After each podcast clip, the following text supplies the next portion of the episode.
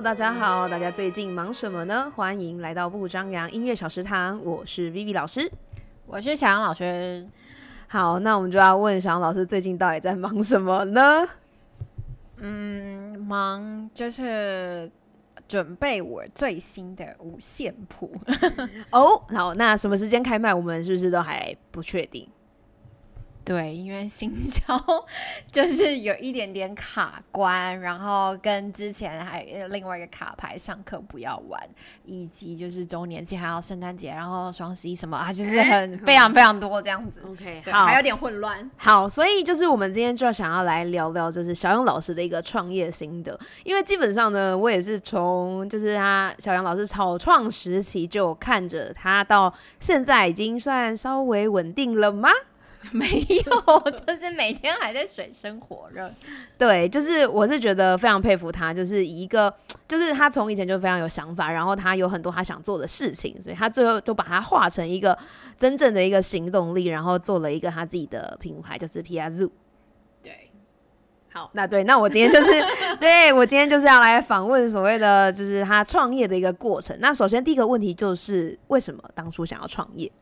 就是有一点想不开，我觉得就是这起心动念是因为就是在教学的时候真的用了很多很多的教具，然后一些自制的牌卡等等的，所以我就觉得它的效果真的很好。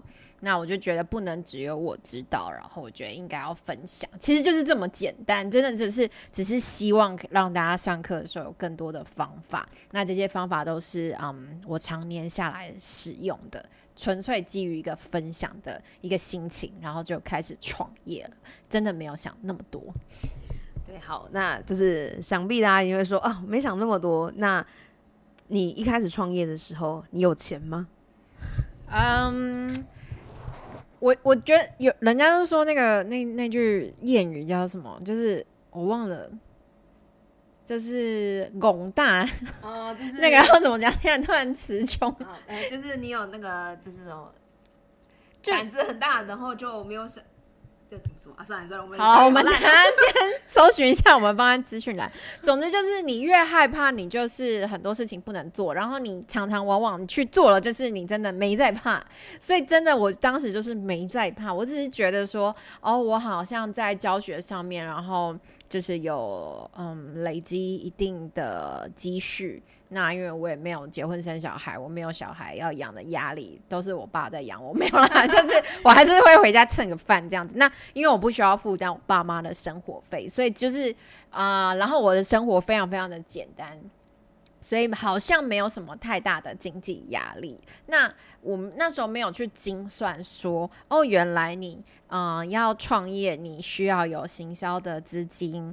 那你需要有呃，就是开发这些产品的资金，对，然后或者是一些就是你想不到会需要花钱，比如说啊，你要登记啊工作室啊，然后你商标要注册等，然后或者是你制作网站，或者是一些就是社群媒体的付费平台，这些都是啊你没有想过需要花钱的地方，对，所以当初真的没有准备这么多，那加上后来，其实一开始的创业的时候，我是还有。在进行教学这工作，那到后来我就是把教学先暂缓，因为我觉得还是要先做，嗯，就是专心做好一件事情。所以当你把教学暂缓的时候，其实就是等于你没有没有收入，然后你就一直在烧你的老本。对，所以我觉得当初的经费来源真的就是你过去的积蓄。对，然后我爸妈也没有帮我，我妈就说你自己要做的事情自己负责。对，那所以我觉得其实呃。大家可能大学就是通常我们应该可能大学的时候就有这个想法，就是如果你想要创业的话，可能那时候就开始规划。对，所以你就必须想到说，可能你往后需要像刚才小杨老师提到的非常多不同的地方都是需要用到钱，那你就要从你想要创业的那一刻起，你就要开始准备要存钱，就是你要把你自己舍弃一些休闲娱乐吧，比如说我今天想要去什么夜冲啊、夜唱啊，然后想要去吃个什么三四百块的早午餐这种东西，就是。你必须要有所取舍，然后把它节省下来，才让你可以未来的，就是你在运运用你的钱的时候是会稍微比较，就是有一点余裕的空间的。对，不过就是其实现在政府也有对啊、就是青年创业做很多的补助。那因为我就是采用比较保守型的，那如果你野心真的比较大一点点的话，其实你也可以多多善用，就是政府的这些补助，会让你在经费的运转上比较自由一些些。那谈完钱了，就是可以讲到我们就是具体到底你做的事情有哪些？就是因为其实说创业或者说音乐相关的创业，其实有应该说有很多种吧。有些人他可能就是经营自己的音乐教室，那也是创业的一种。那你的话，你自己到底做了哪些具体的事情呢？呃，我觉得其实有分两种，一个当然是音乐教室，那另外一个比较特别就是呃，目前的品牌 P R 素，那它是一个音乐教具的品牌，对，所以在我觉得比较多是开发，因为就是要去开发这些卡牌，然后或者是一些五线谱相关的教具，所以开发是一个我之前从来没有尝试过的。对，就会觉得哦，原来做卡牌是需要做做做这些事情。然后第二个就是行销，因为其实你教课啊，就是开音乐教室，你基本上你教的好，就是大家就会有口碑。但是卖产品跟卖产品也是需要有口碑，但有更多的是你需要很多大量的一些社群媒体的宣传。那我觉得这这方面我就真的非常非常的弱。好，那我想要先回到一开始你讲的，就是你做开发这件事情，嗯是开发卡牌。那其实我也有拿到卡牌，本身就是质感非常好，然后图片都非常可爱。嗯对，那相信你在这个开发的过程当中，肯定是遇到非常多嗯有趣的事情，或者是一些状况。那你可不可以来跟大家分享一下？就是我我嗯，我都一直秉持着，就是如果一个东西好，真的不太需要宣传。但是后来就证明这是错误的想法，就算东西好，你还是需要宣传。对，然后还有就是像刚刚讲开发，好，我先回答开发这件事情，就是你需要跟因为。呃，这些卡牌其实都是我以前手绘给小孩用的。那但是真的要生产的时候，你就需要跟设计师有大量的沟通。你是不是可以跟设计师在同一个频率上面？我觉得这很重要，因为会影响到你呈现出来的质感啊、画风等等。那除了设计师之外，还有就是印刷工厂。所以像我在做第一副卡牌的时候呢，因为我就是很坚持要用非常北欧的颜色，所以那就是印刷上会有所谓我们的特别色，那那那个真的很麻烦，除了很贵之外很麻烦。那也因为很麻烦这件事情，就导致印刷上有出现了蛮多的瑕疵。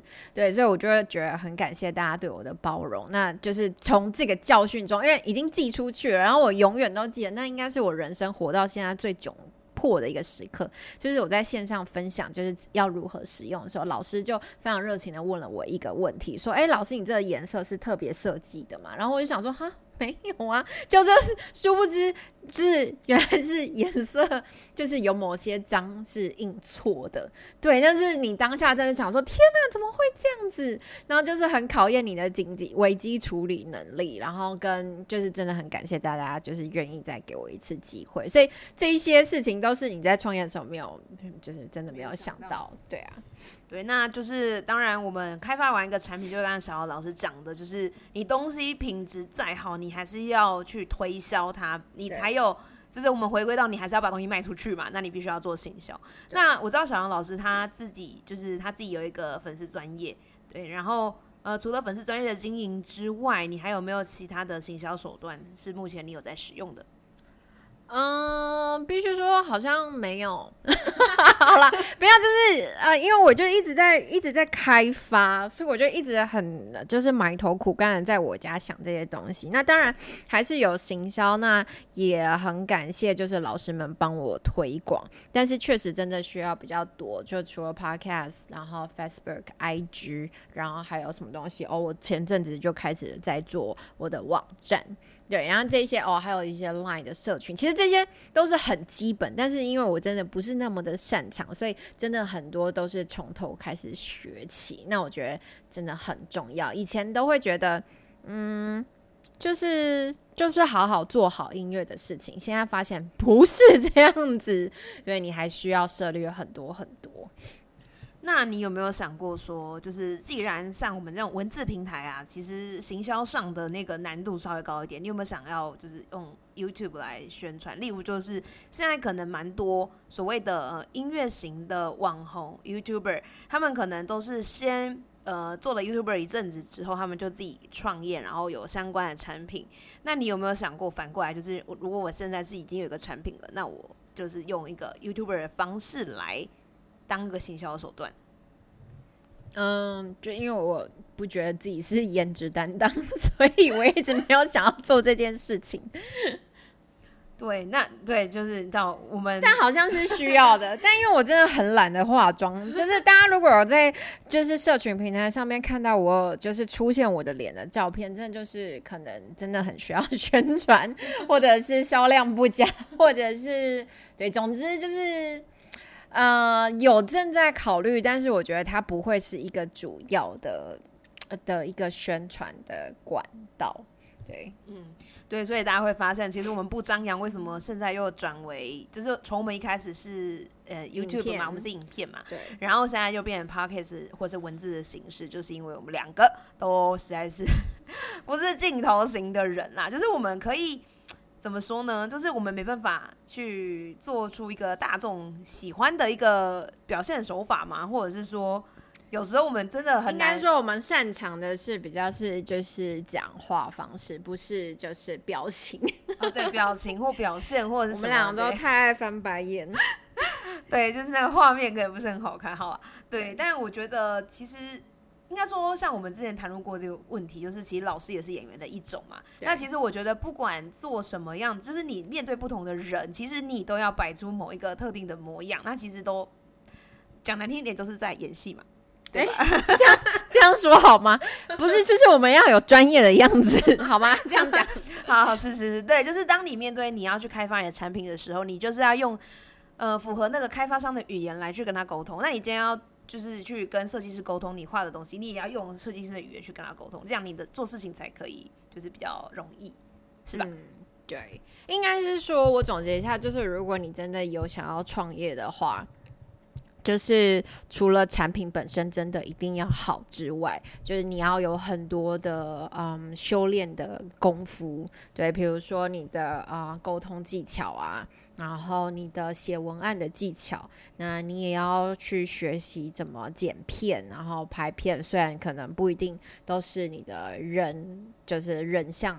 就是展现这样子，对，但是一些动画就简单，这个你也需要学。